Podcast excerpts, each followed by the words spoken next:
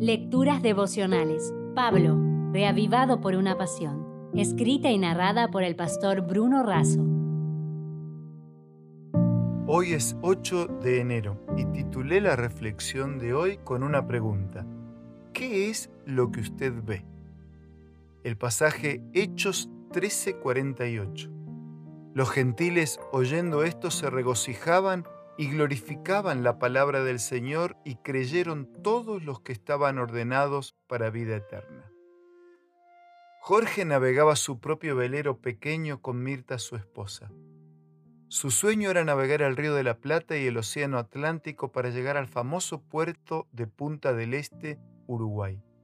Había planificado entrar en el puerto ese mediodía en un horario de buena visibilidad, unas seis horas antes del arribo se desató una fuerte tormenta, con vientos de frente y olas que alcanzaban los seis metros. Era su primer viaje en el océano. No tenía GPS, solo contaba con una carta náutica. Ya era casi medianoche, la visibilidad era casi nula y la incertidumbre y el peligro iban en aumento. En cada puerto se señaliza el canal de acceso con boyas luminosas verdes que se dejan ver a la derecha, estribor, y boyas con luces rojas que se dejan ver a la izquierda de la embarcación, babor. Las luces de la ciudad lo confundían.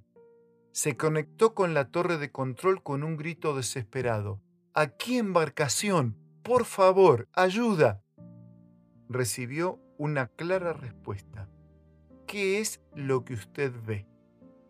Ante las respuestas del navegante, el operario de la torre respondió, Tranquilo, lo llevaremos al puerto. Y así guiado pudo dejar atrás los peligros de la noche y la tormenta y arrebar con seguridad al muelle. Pablo tenía limitaciones en su visión física, pero sus ojos espirituales y misioneros ya habían sido abiertos por el Señor.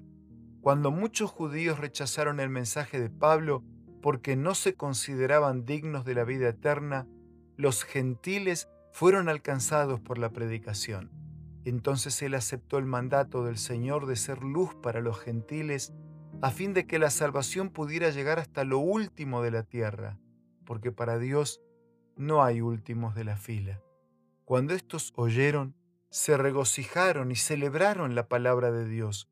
Sus vidas oscuras encontraron luz sus ojos cerrados fueron abiertos, escucharon, aceptaron, practicaron y compartieron la palabra. Como Jorge y como Pablo, nosotros también navegamos en una noche oscura y tormentosa. Las luces de la ciudad pueden parecer encantadoras, pero nos confunden y distraen. Nuestra única salvaguardia es llegar al puerto seguro. ¿Qué es lo que usted ve? Solo hay un canal de acceso al puerto. La voz de la torre de control es amorosa, clara y poderosa. Las luces de la escritura marcan el sendero. Necesitamos humildad para escuchar y seguir las orientaciones. Solo los que hayan fortalecido su espíritu con las verdades de la Biblia podrán resistir en el último gran conflicto. Recordando las palabras de Jesús que no solo de pan vive el hombre, sino de toda palabra que sale de la boca de Dios, les digo, abran la Biblia, escuchen la voz de Dios. Él te dice, tranquilo, te llevaré al puerto.